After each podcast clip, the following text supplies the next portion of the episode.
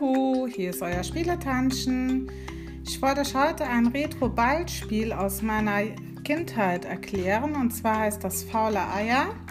Dazu geht ihr raus, ihr braucht einen Ball zum Werfen, ein nicht zu hohes flaches Dach, zum Beispiel ein Garagendach ist ideal oder ihr macht euch einfach euer Garagentor so auf, dass es schräg steht, dass man da einen Ball drauf werfen kann. Achtet bei einem Dach drauf, dass da keine Regenrinne drauf ist oder nehmt dann halt einen Ball, der so dick ist, der nicht in der Regenrinne hängen bleibt, sonst verstopft die.